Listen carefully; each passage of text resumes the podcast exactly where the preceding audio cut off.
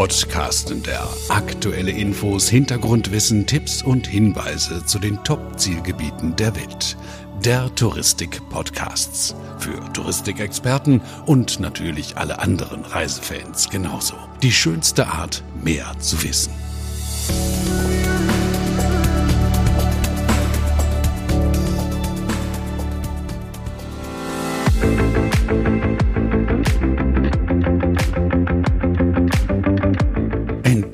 Wieder Urlaub. Und warum denn nicht in Ungarn? Willkommen zur zweiten Episode von Podcasten der zu diesem wunderbaren Zielgebiet. Im ersten Teil haben wir uns im Detail mit der ungewöhnlichen Metropole Budapest beschäftigt. Heute erfahrt ihr mehr zu den anderen Sehenswürdigkeiten, zur Natur, zur Kulinarik, kurz zu allem, was typisch und auch faszinierend ist an diesem Land. Ich habe dafür wieder Kinga Farkas am Telefon, Ungarns Repräsentantin für Deutschland und Österreich. Und natürlich gibt es auch wieder detaillierte Infos vom der Touristik-Produktexperten Matthias Klar. Also dranbleiben.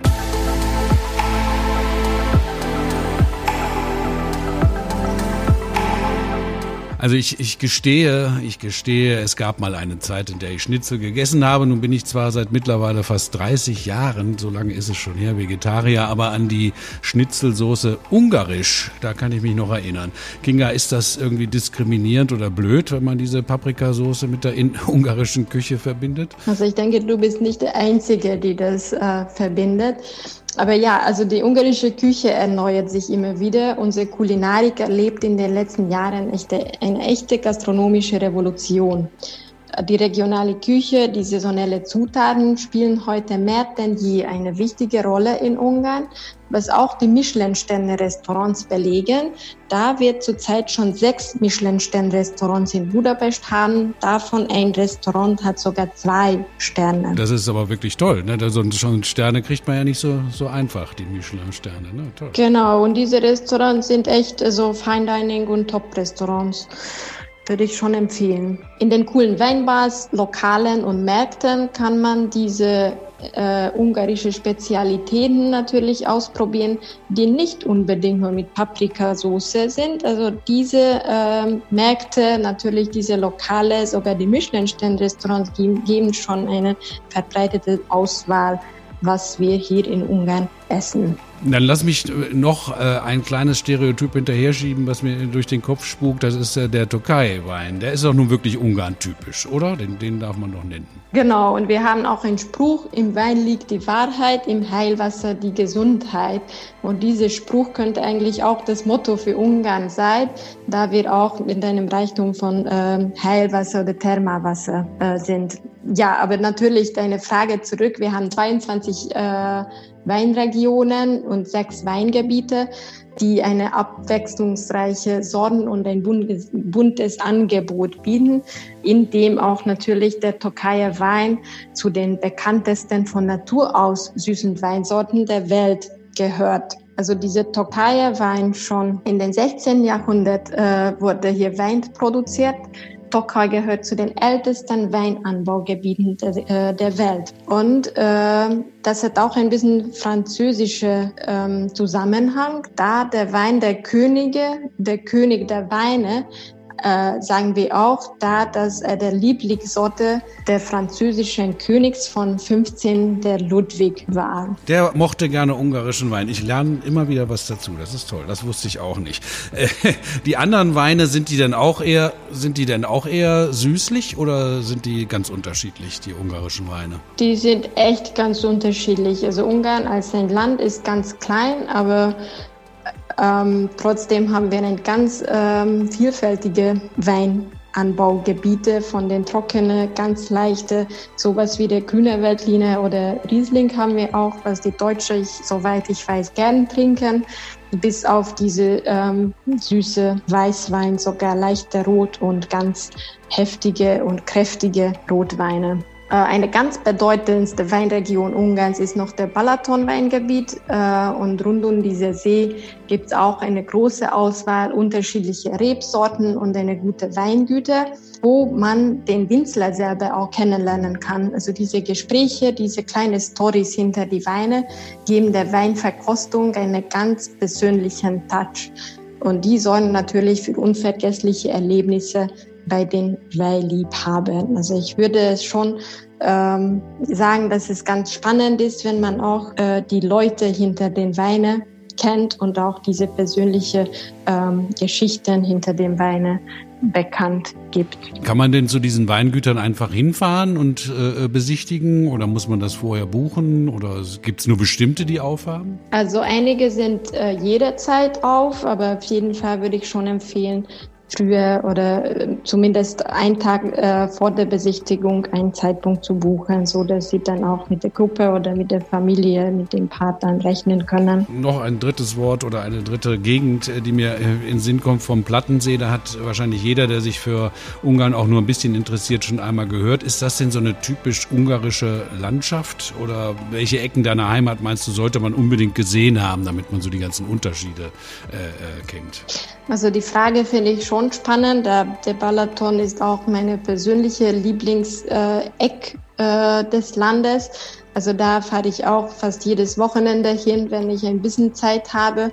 Natürlich ist auch eine klassische Badeurlaubdestination. Also im Juli, August ist es besonders voll mit Leuten.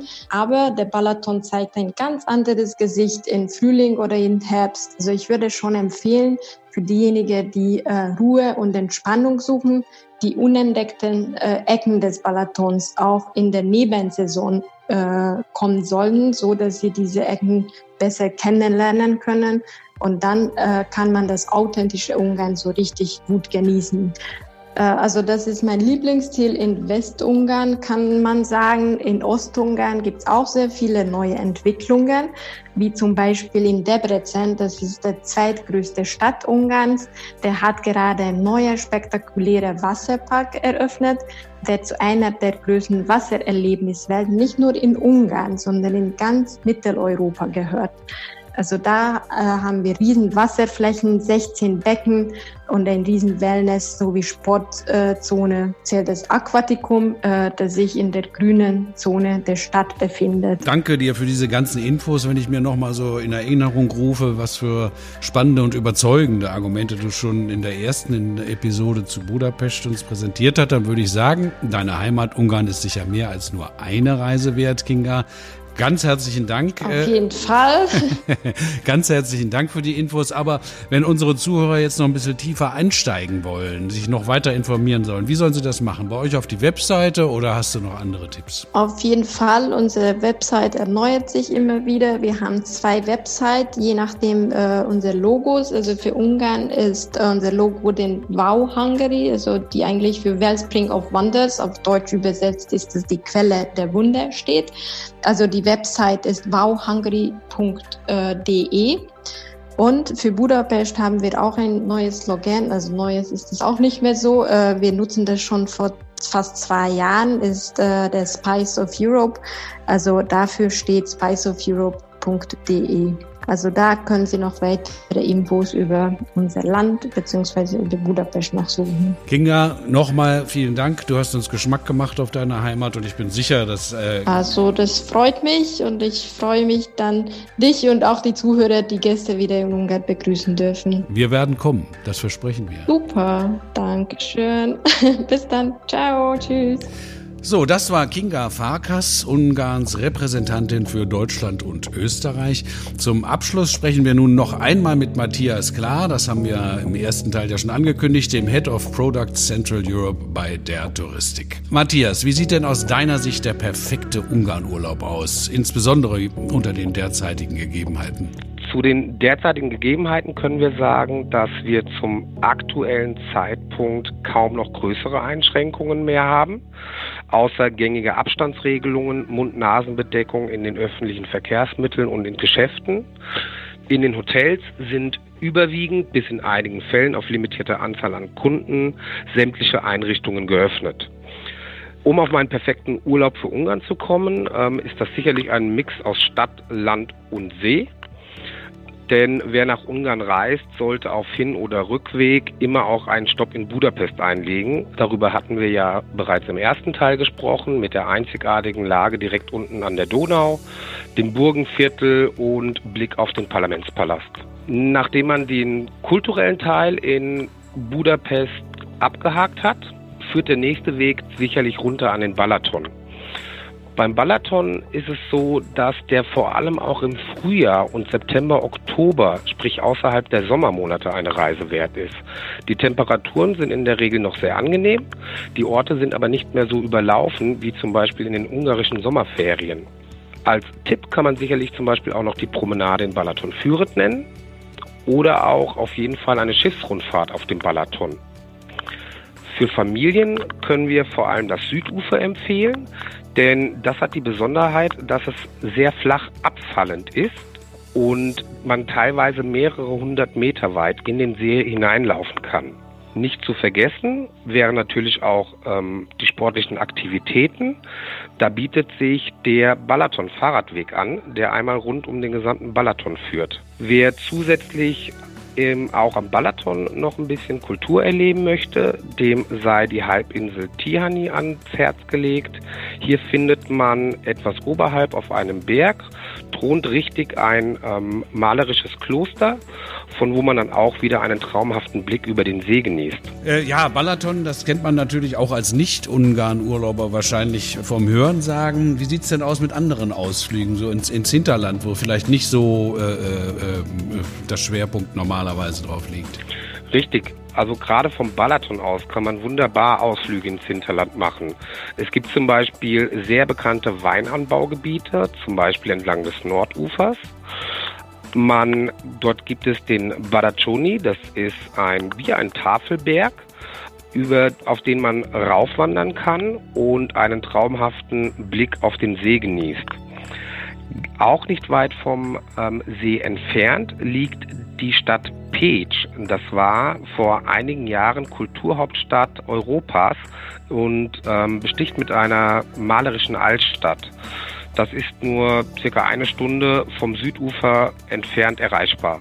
Neben den Erlebnissen rund um den Balaton kann man, sollte man natürlich auch insbesondere auf der Hin- oder Rückreise auch einen Abstecher ins bekannte Donauknie machen. Dort bieten wir zum Beispiel auch das Thermalhotel Visegrad an. Ein absolutes Highlight ist natürlich auch noch der Ort Hevis. Der dürfte sicherlich auch schon vielen bekannt sein, denn dort findet man den größten Thermalsee Europas. Insbesondere ist der Ort also auch für Gesundheitsurlauber, für Kuren ein absolutes Highlight. Hm.